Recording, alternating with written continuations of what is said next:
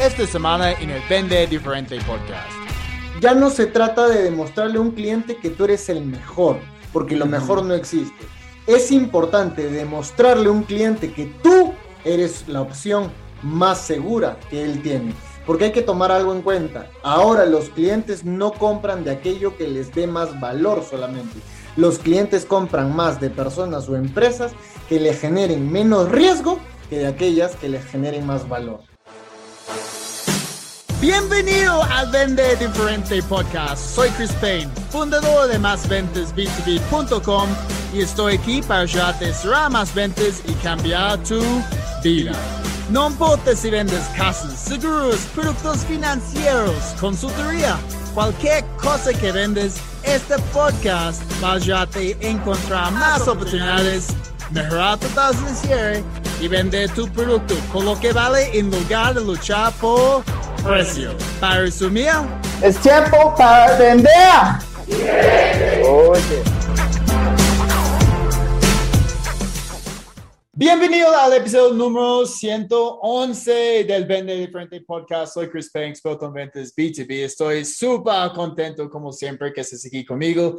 Si es tu primera vez, no olvides escuchar los otros episodios, pues hay 110. Y si te gusta el contenido, chicos, por favor, pueden dejarme una calificación y comentario en iTunes, YouTube o Spotify. De esta manera podemos ayudar a las otras personas a encontrar el podcast aumentar sus ventas y lo más importante, como siempre, cambiar su vida.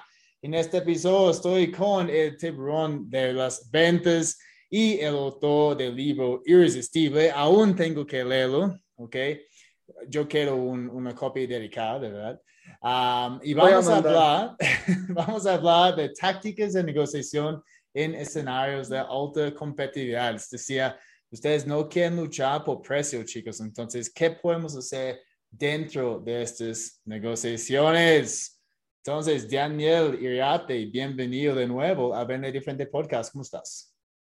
Gracias, Chris. Gracias por, la invitación al canal de podcast y gracias pues por permitirme poder compartir con todos pequeñas herramientas y sobre todo más que herramientas, trucos, como siempre decimos, trucos y hacks psicológicos detrás de un proceso de negociación para elevar nuestro poder de influencia con un cliente y sin duda no tener el precio como un factor de decisión, porque es una de las cosas más complejas, sobre todo en la venta de servicios. Entonces, así que es tiempo de vender diferente y es tiempo de negociar diferente. Negociar diferente, muy bien. Y Um, esa es tu segunda vez en este podcast. ¿Recuerdas la primera vez cuando estabas?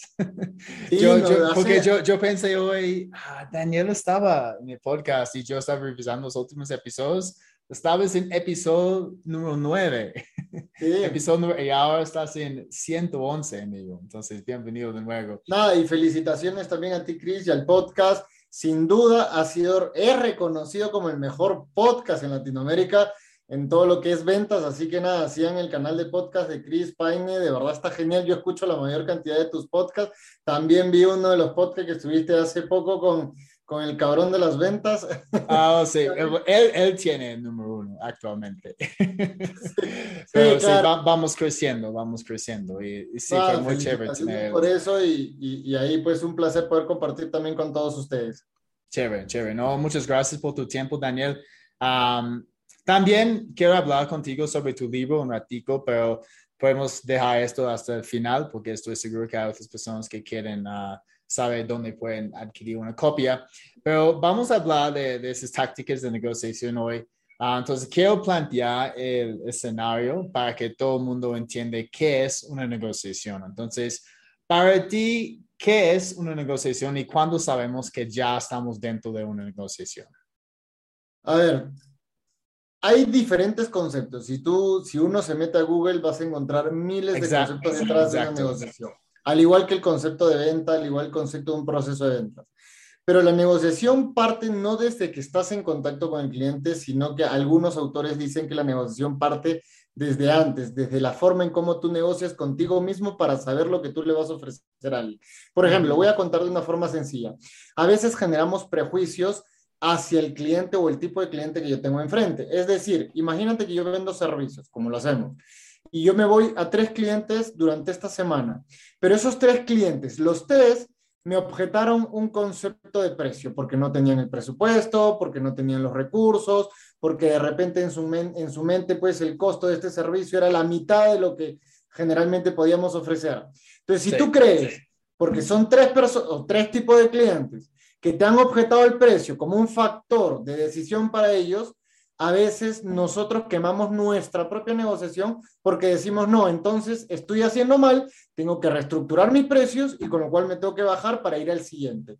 Entonces, la negociación nace desde la percepción que tienes tú sobre el valor mismo que tú ofreces hacia un mercado puntual. Y hay que entender, claro, hay que entender algo. Es que el precio es un mito. Y esto lo he venido entendiendo en los últimos años. El precio es un mito y va a depender del tipo de bolsillo segmento, sector y mercado al que te dirijas. Es clarísimo.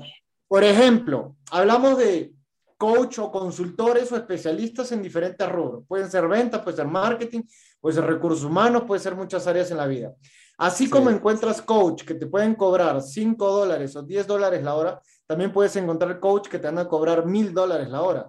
Entonces, ¿de qué depende eso? O más, sí. O más, correcto. Entonces, ¿de qué depende eso? Depende, del depende de la experiencia, depende del aprendizaje, depende de la trayectoria, depende de la marca personal, porque también depende mucho de la marca personal. Entonces, hay muchos factores. Entonces, básicamente el concepto de negociación es los Ahora, si entramos a la profundidad de la negociación, ¿cuál es la diferencia entre un proceso de negociación y un proceso de venta? El proceso de negociación está marcado por dos cosas importantes. La comunicación, o sea, el ah. estilo de comunicación que yo tengo con, con alguien, mi forma de hablar, mi forma de expresarme, mi forma de decirle las cosas. Y segundo, la clase de argumentos que yo genero ante cualquier observación o cualquier momento, en el momento que estoy en contacto con un cliente. Es decir, para que una negociación gane poder e influencia, es importante que yo sea claro en los argumentos que estoy dándole a un posible cliente basándome en eso. El proceso de ventas tiene que ver mucho con tu operación comercial, cómo sigues la ruta del proceso de venta, cuál es el paso a paso. Pero el proceso de negociación básicamente está determinado por mi comunicación y los argumentos que yo utilizo para con un cliente. Ahora, viene más eso, es un, buen punto. Entonces, estás hablando del proceso de la venta y el proceso de negociación. Entonces, para ponerle en contexto para todo el mundo escuchando, digamos que porque siempre hablamos del proceso de ventas en este, en este podcast, tenemos prospección, ok, hacemos una llamada, uh, agendamos una reunión, luego vamos a ir a la reunión, empezar, pues romper, vamos a romper hielo, empezar a entender mejor la necesidad del cliente, ok, identificar algunas uh, opciones que podemos ofrecer dentro de nuestra solución, uh, luego vamos a presentarlo, um, y vamos a intentar cerrar el negocio basado de cuando el cliente esté listo para comprar. ¿Dónde, dónde estamos hoy en este, en este proceso? Okay, con el, el proceso de negociación está dentro, inmerso en cada una de las etapas del proceso, del proceso de ventas. ¿Por qué? Porque el proceso de ventas, como tú dices, es mi etapa de prospección es parte del proceso de ventas. Mi etapa de generación de una cotización es parte de mi proceso de ventas, ¿no es cierto? Mi etapa de reunión efectiva en la que estoy interactuando con un cliente es parte del proceso de ventas. Eso es el proceso de ventas cuál es el paso a paso que yo sigo y las áreas por las cuales un cliente interactúa, no solamente con el vendedor, posiblemente interactúe con otros agentes. Ahora, el proceso de negociación es completamente, es, está inmerso dentro del proceso de ventas. ¿Por qué? Porque el proceso de, de negociación no es la prospección, es lo que yo digo para causar impacto e interés en un cliente al momento de la prospección. Yo sé que parte de mi proceso de venta es prospectar, por ejemplo, por LinkedIn. Eso es parte de mi proceso de ventas, conectar con un posible cliente por LinkedIn y hablar con él en interno, por el chat privado. Eso es parte del proceso de ventas. Ahora, el proceso de negociación, ¿cuál es? Es lo que yo le digo en ese escrito para causar interés en ese posible prospecto para llevarlo a una reunión. Entonces, si bien es cierto, el proceso de ventas va de la mano con el proceso de negociación, pero el proceso de negociación está marcado por la comunicación y lo que uno dice, argumentos. Básicamente es eso. Entonces, eso es lo que, lo que yo digo, es una negociación, ¿ok? Puede comenzar desde la primera llamada, pero el objetivo con esta primera llamada es agendar una reunión. Entonces, tenemos que negociar con el cliente 30 minutos, 45 minutos, hasta una hora de su tiempo valioso, ¿ok? Para hablar con ellos un poquito más de una necesidad con el objetivo de ofrecer una, una solución. Entonces, esto puede ser una negociación exitosa, ¿ok? Pero está lento de la comunicación de cómo podemos lograr agendar esta reunión, ¿ok? Es dentro de las preguntas que estamos haciendo dentro de una conversación de ventas que va a determinar si el cliente sí va a ser transparente con nosotros, darnos la información que necesitamos para ofrecer la mejor solución, ¿ok? Pero cuando comenzamos, ¿ok? Estamos diciendo específicamente en un escenario de auto, alta competitividad, y muchas personas escuchando, ok, tienen productos similares, que puede ser ah, una agencia de viajes, por ejemplo.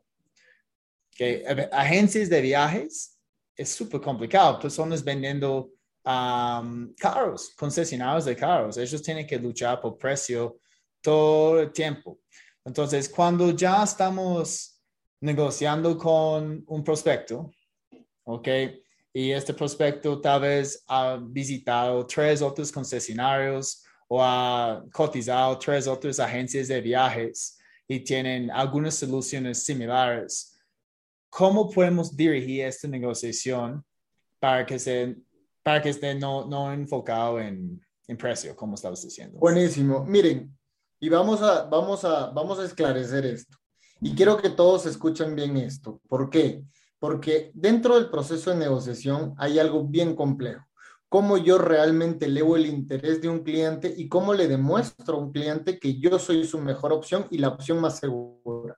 Uno de los grandes errores detrás de la negociación, no de la venta, detrás del proceso de negociación, es que un vendedor como tal intenta generar impacto en un posible cliente a través de la red de beneficios y el valor que tú como vendedor como empresa con producto y servicio le puedes dar Y nos concentramos mucho en toda la red de valor, es decir, los beneficios. Durante años nos enseñaron a vender beneficios, a no vender características, a vender soluciones. Eso está genial. Pero pongámonos un, en pensamiento una, en algo bien particular.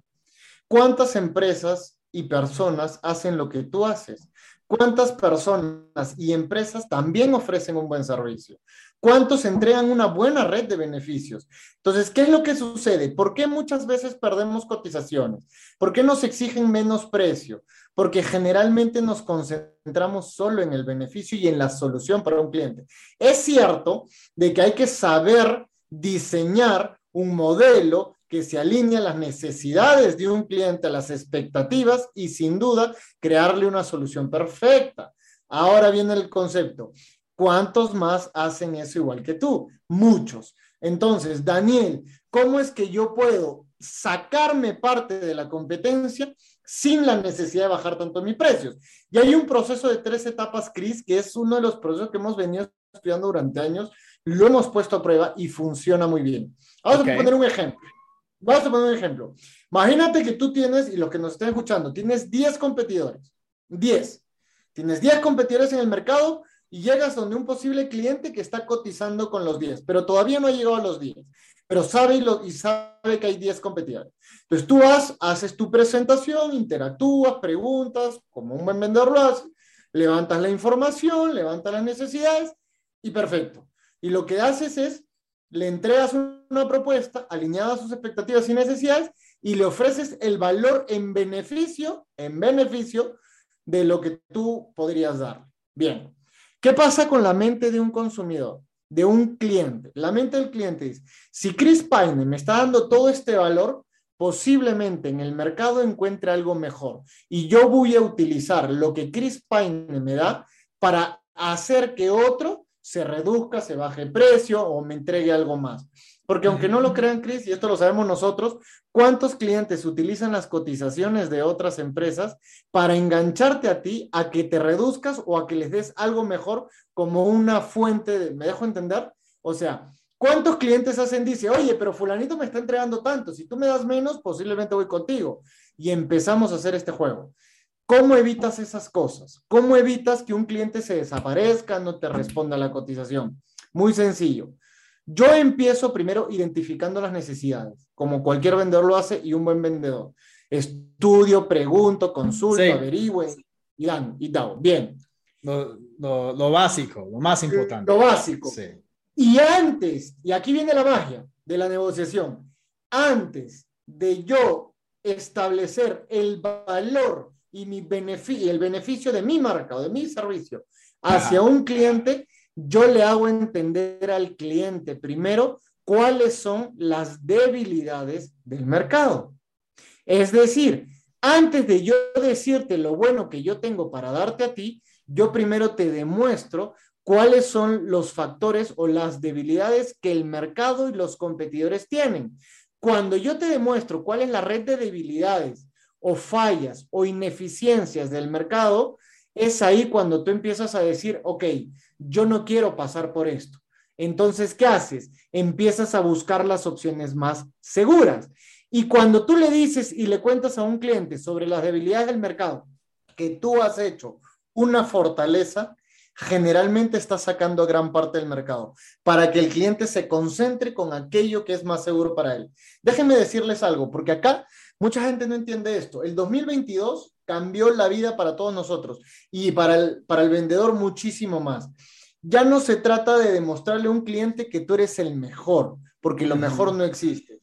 Es importante demostrarle a un cliente que tú eres la opción más segura que él tiene. Porque hay que tomar algo en cuenta. Ahora los clientes no compran de aquello que les dé más valor solamente. Los clientes compran más de personas o empresas que le generen menos riesgo que de aquellas que le generen más valor. Entonces, si el cliente nos, o sea, si hacemos que el cliente se sienta seguro con lo que nosotros estamos ofreciendo, es cuando el cliente se va a inclinar más hacia ti. Eso es algo que hay que tomar en cuenta. Esto, es interesante, es que obviamente yo he escuchado de tácticas de identificar las debilidades de la competencia, ¿ok? Para ah, dirigir conversaciones hacia las debilidades, ¿ok? Y luego mostrar al cliente que sí, este, es un riesgo y luego vamos a descartar varios competidores en este escenario si tenemos 10 personas participando, que es mucho. si yo estaba, iba a contratar un servicio, yo, yo no pediría 10 cotizaciones demasiado. Pero sí, pasa. Generalmente uno pasa con dos o tres, ¿no? Sí, sí, pero pasa en, en, proyectos grandes, muy grandes, en el mundo B2B. Um, pero, ok, menos riesgo, menos riesgo, porque siempre en este podcast hablamos de destacar el valor, mostrar al cliente el valor que, que vamos a brindar, ok. Y dame un ejemplo de cómo estás dirigiendo la conversación hacia las debilidades de, del mercado. ¿Ok? Entonces, en un producto que conoces bien. Mira, vamos a poner un ejemplo en el entorno de las capacitaciones de venta, lo que nosotros hacemos. Vamos a ponerlo en consultoría o capacitaciones de ventas, algo tan sencillo como este. Y Chris y, y nosotros lo sabemos, Chris tremendo también formador en ventas, o sea, de verdad, de verdad que sí he seguido tu, tu, todos tus contenidos. Pero vamos a poner un ejemplo, Cris, tú y yo lo sabemos. ¿Cuánta gente que capacita en ventas existe en Latinoamérica? Son cientos un montón. de miles sí, hay, hay muchos, hay muchos, sí. Desde empresas grandes, globales como Sandler, Rain. Así es hay muchos, hay muchos en Estados Unidos. Hay un montón. Y, luego hay personas con marcas personales, con certificaciones como nosotros, y hasta cualquier persona que, que dice que sí, yo puedo hacerlo. Así es. Y ahora voy a poner un ejemplo bien claro. Hay una diferencia bien grande entre saber vender el riesgo y saber vender el valor. Vamos a poner un ejemplo muy claro con las capacitaciones de ventas. Existen, muchos, existen muchos capacitadores y formadores de ventas y eso está bien. Y todos siempre tienen algo bueno que aportar, pero cuando llega una organización, por ejemplo, a nuestras manos, es interesante porque muchas personas generan prejuicios o por los años que tiene la escuela o por los años que tiene la consultora o por tus propios años. Es más fácil creer en alguien que tiene 65 años que alguien que tiene 34 años, como yo. Es sencillo. es un prejuicio natural en muchas personas. Es más fácil venderte como una organización que tiene 60 o 70 años en formación en el mercado que alguien que dice que tiene dos o tres años en el mercado claramente. Pero estas personas no se dan cuenta de algo. Ellos empiezan a comprar, ¿por qué? Por el supuesto valor. ¿Cuál es el supuesto valor? La cantidad de empresas con la que trabajaron. ¿Cuál es el supuesto valor? La cantidad de años de experiencia que tienen. Pero generalmente muchas de estas compañías ponen personas que realmente no tienen la experiencia necesaria y no generan el impacto. Hay empresas que han llegado a nuestras manos diciéndome que han contratado a personas con marca personal muy reconocida y que la capacitación parecía una capacitación de Wall Street que solamente decían, tienes que vender diferente, porque tienes que ser diferente, que si tú no amas tu producto, pues las cosas no van a funcionar, pero es que tienes que amar tu producto, por eso es que no vendes. A veces la vida no es así. No basta con amar un producto. Yo puedo amar mi producto, yo puedo amar mi compañía, pero si no tengo herramientas claras, concisas, precisas, no voy a vender. Entonces no es un problema de motivación. Es, como yo, yo, yo he enfrentado a algunas personas diciendo, Chris, uh, queremos hacer una conferencia, pero el año pasado contratamos tal persona y todo el mundo estaba de pie gritando, yo soy el mejor vendedor del mundo, yo soy el mejor vendedor del mundo. Y después de una hora, todos estaban como motivados, fue un escenario chévere, pero un, un día, dos días después, ¿qué hago? No, no podemos entrar a una reunión de eventos y decir, yo soy el mejor vendedor del mundo, aquí está mi producto. Claro, o sea, y eso es lo que nosotros trabajamos. Entonces, yo en vez de decirle al cliente el valor de lo que va a ganar conmigo, que puede ser la certificación, acompañamiento, retroalimentación, ingreso a comunidades de aprendizaje, eso es un valor que nosotros podemos darle al, equipo de ventas y a la organización pero eso lo utilizo como un recurso final para acelerar el proceso de decisión. Primero me enfoco en lo que el cliente no quiere recibir. Algo tan sencillo como le digo, mira, tú puedes eh, averiguar sobre diferentes organizaciones, pero uno de los grandes errores de muchas organizaciones es que ponen a un capacitador sin experiencia o simplemente motivador. Te recomiendo que veas, ahí viene el riesgo. ¿Cuál es la debilidad del mercado? La debilidad es que la mayor cantidad de capacitadores no tiene recomendaciones, no tiene publicaciones en redes sociales, no tienen marca personal, no tienen videos, no tienen ejemplos, no tienen muestras. Entonces, como no lo tienen, entonces yo induzco a que ese posible cliente les pida qué cosa? Referencias. Y si no las tiene, ya empiezan a dudar. Entonces me apalanco del riesgo y no me apalanco el valor. ¿Me dejo entender? ¿Por qué? Porque claro, yo puedo ser una compañía muy, muy grande, pero no tengo historial en medios, puede ser que sea bueno, pero si no tengo cómo mostrarlo, ya me estoy quemando. Entonces, yo me puedo salir a vender diciendo que tengo 70 años de experiencia, pero si no tengo nada que lo sustente, puede venir alguien que tiene menos experiencia, pero con ese material puede generar más influencia. Entonces, ahí es donde empiezas a apalancarte. Por eso siempre le he dicho algo a la gente. Por ejemplo, en un caso atípico en la gestión B2B, imagínate que tú sepas que la mayor cantidad de tus competidores Falla, por ejemplo, en la distribución o en la entrega, que muchos clientes prometen en la entrega las 24 horas, pero generalmente no es así. Entonces ahí te apalancas de eso, entendiendo que eso puede ser un valor para tu cliente. Yo quiero mencionar algo, Chris, y es algo que en el podcast tiene que quedar grabado. Lo que para ti es valor, no necesariamente para el cliente lo es. Lo que para un cliente es valor, no necesariamente para yo, yo, lo es. Yo, yo, siempre he dicho eso también. Es como en, en las famosas propuestas B2B grandes, hay muchas personas que tienen una página y la página, el título se llama Valor Agregado. Y luego comienzan a listar todo el valor adicional que están ofreciendo con esta solución y muchas veces la gente va a decir, pues para mí este no es valor, no necesito esto, no necesito esto, eh, no, no tengo una necesidad para este tipo de solución tampoco. pero la gente piensa que es valor. Por ejemplo, ¿cómo, ¿cómo generamos y elevamos el poder en una negociación? Algo tan sencillo como con el efecto de las preguntas. Mucha gente pregunta, ¿qué necesitas? ¿Cuándo lo necesitas? ¿Para qué lo necesitas? ¿A cuánto lo necesitas? Preguntamos todo respecto a la situación del, a la situación del cliente. Pero ¿cuántas veces hacemos preguntas como, por ejemplo, Cris, ¿Qué es lo que no te gustaría recibir? ¿Qué es lo que te molestaría? ¿Ya has cotizado antes este tipo de proyectos? ¿Ya has cotizado este tipo de servicios? ¿Qué es lo que más te ha fastidiado este tipo de servicios? ¿Qué es lo que más te incomoda? Probablemente, a mí me tocó una vez, Cris, y lo cuento, llego donde un cliente y en mi mente yo tenía, yo dije, le voy a ofrecer tres cosas que yo considero que son importantes. Entonces yo voy y, y le hago la pregunta al cliente, como siempre lo he hecho, y le digo, le digo, hola, fulanito, mira, le digo, te quiero hacer una pregunta. ¿Qué es lo que no te gustaría recibir de un servicio como este? Y me dijo, mira, Daniel, no me gustaría recibir esto, esto y esto. Y justamente eran las tres cosas que yo le iba a ofrecer. ¿Qué pasa si yo me lanzaba a darle una cotización con esas tres fuentes de valor? Probablemente iba a ser descartado desde el inicio. ¿Por qué? Porque no era su interés. Entonces ahí vino mi segunda pues, eh, pregunta es, parte del de proceso de discovery, ¿ok? Eso es lo que está Así es, así es, parte del proceso de discovery. Entonces, ahí viene mi segunda pregunta, ¿qué es lo que te gustaría recibir?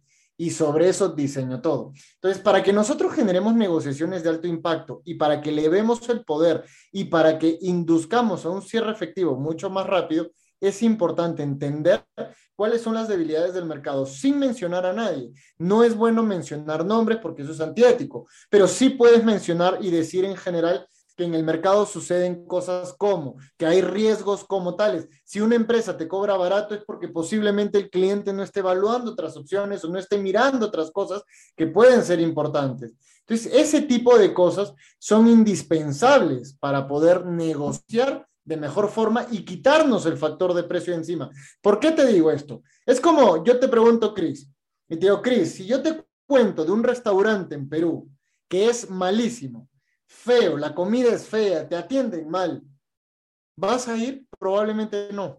¿Por qué? Puede que te diga que es más barato, pero ¿vas a ir? Probablemente no. ¿Por qué? Porque ya te dejé esa pequeña espina de es malo. Entonces, generalmente no significa que dejes malas espinas sobre tus competidores, no, todos hacemos algo y todos queremos aportar con buenas cosas, pero la, en, el mundo de ventas sucede mucho esto. Entonces, no solo te apalanques de lo bueno que tienes, apaláncate del error o de las fallas que hay alrededor y que el cliente no quiere padecer. A veces la gente busca, busca como los, los errores, por ejemplo, hablaste de los ah, restaurantes si, si tú vas a, mirar como comentarios de un restaurante, un restaurante puede tener, no sé, un puntaje de 4.5 en 5. Cuando tú miras los comentarios, ¿qué buscas? Claro, yo busco testimonios y quiero ver lo que pero, la gente. Pero, ¿qué, qué, qué testimonios buscas generalmente? Los buenos. ¿Sí? Porque yo, bueno, yo, yo, yo, primero yo busco los malos porque los buenos todos son los mismos. Claro, claro. Como, oh, comida tan rica, bla, bla, bla. Pero en el momento de ver un malo, pues de verdad vas a ver algo diferente. Um, y obviamente eso no va a afectar mi, mi, mi opinión si hay 100 comentarios muy buenos y dos o tres malos, porque yo sé que hay gente así, hay gente que, que quejan sobre cualquier cosa. Okay. Pero es interesante que la gente aún busca esto. Sí. La gente busca seguridad y como siempre lo hemos dicho, busquen cambiar sus argumentos y busquen que todo lo que uno dice frente a un cliente esté concentrado en brindarles seguridad. Hay gente que se enfoca en dar lo mejor, Chris, por ejemplo, lo cuento. Imagínate que yo veo vendedores que llegan a mí para venderme un servicio, yo ni siquiera les he dicho que no y ya me están ofreciendo descuentos. O sea, a ver, yo ni siquiera he dicho que no, yo ni siquiera he dicho no lo quiero, estoy escuchando, estoy haciendo preguntas, pero cuando un vendedor siente que me posiblemente me está perdiendo, se lanza a darme de... Sí, pero tenemos 20% de descuento, es que ahorita no me importa el descuento. Quiero saber si lo que yo voy a comprar realmente es algo indispensable para mí. Entonces, yo simplemente le digo a los vendedores esto. Cuando lleven un proceso de negociación, hagan esto. Lo primero que tenemos que hacer es preguntar y preguntar todo lo que puedas preguntar. Ser muy efectivo con las preguntas. También no te puedes pasar una hora preguntando. Ser muy efectivo con las preguntas. Pero no solo pregunten basándose en la necesidad. Hay que hacer preguntas de dolor, de problemas, porque ahí es donde obtienes más información. Donde obtienes más información es cuando le preguntas a un cliente cuál es tu mayor problema, qué es lo que te preocupa, qué riesgo crees que tienes a esto, por qué no has comprado otro, estás cotizando con otros. Cuando uno pregunta esto, vas a entender la realidad. Cuando tú entiendes la realidad, es importante hablar con el cliente de los riesgos. ¿Por qué? Porque esto es psicología pura de ventas. Cuando tú partes hablando de lo bueno y terminas con lo malo, la gente se queda con lo malo y la gente se va pensando en lo malo. Por eso es que siempre decimos, existe un mito de que el precio se tira al final y que el precio es algo que deberíamos hablarlo al final. Generalmente no, si tú sabes que eres una marca costosa, lanza precios tipo al inicio, porque es importante que de ahí todo lo que concentres sea generación de valor basándote en ese precio, para que el cliente desconecte el precio alto y lo vea como un precio atractivo en función de todo lo que le vas a dar. Es así de simple. Por ejemplo, lo voy a contar como algo más sencillo, porque es importante entender el juego de la negociación.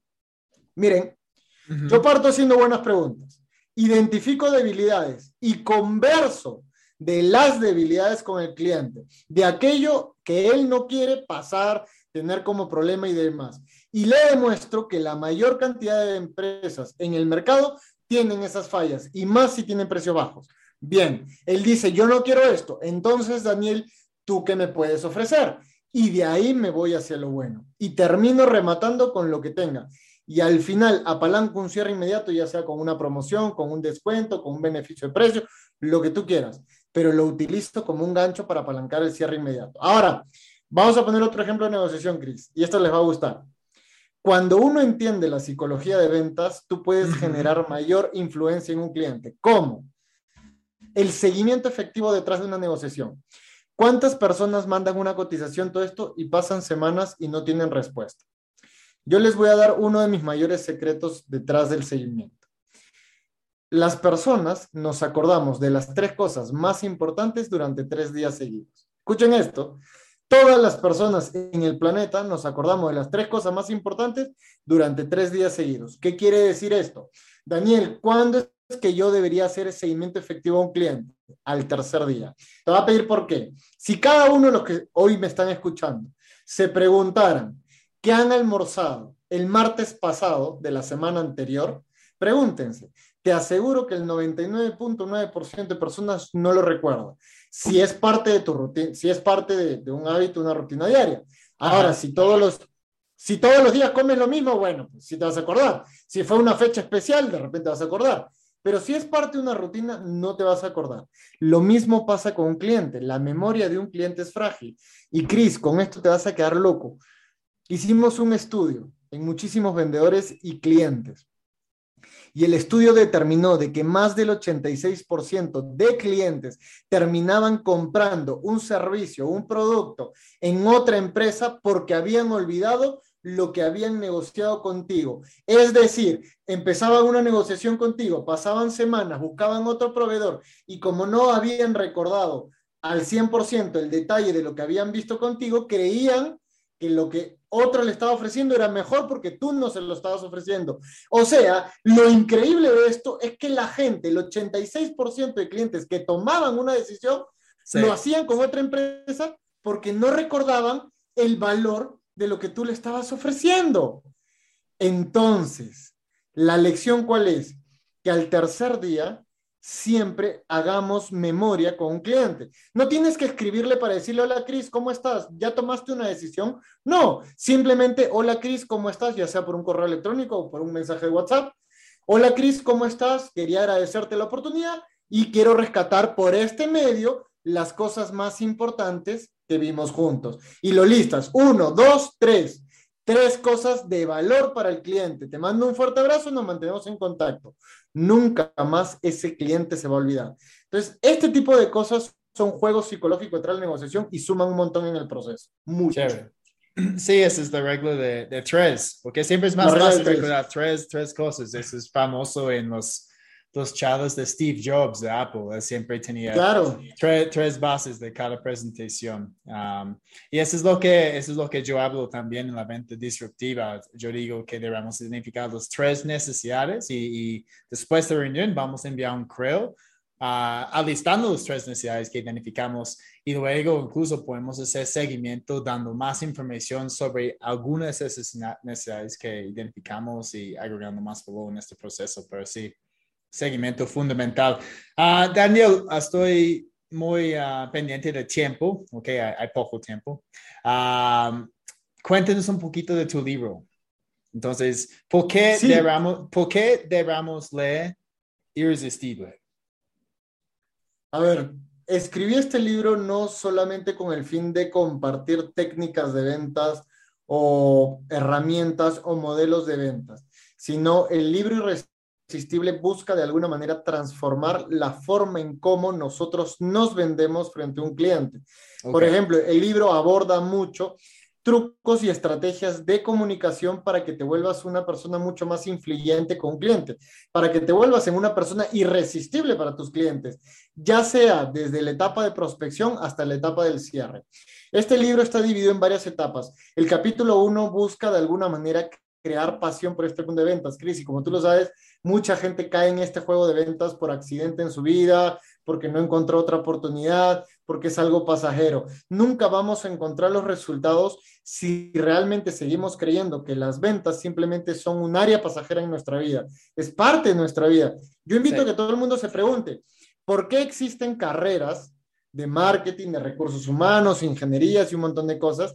Y así también existen posiciones en diferentes organizaciones, jefe de marketing, gerente, director, director, jefe de recursos humanos, director de recursos humanos. Pero ¿por qué es que si hay escala jerárquica en una organización en ventas, supervisor, jefe, gerente, director de ventas o comercial, y no hay una carrera de ventas.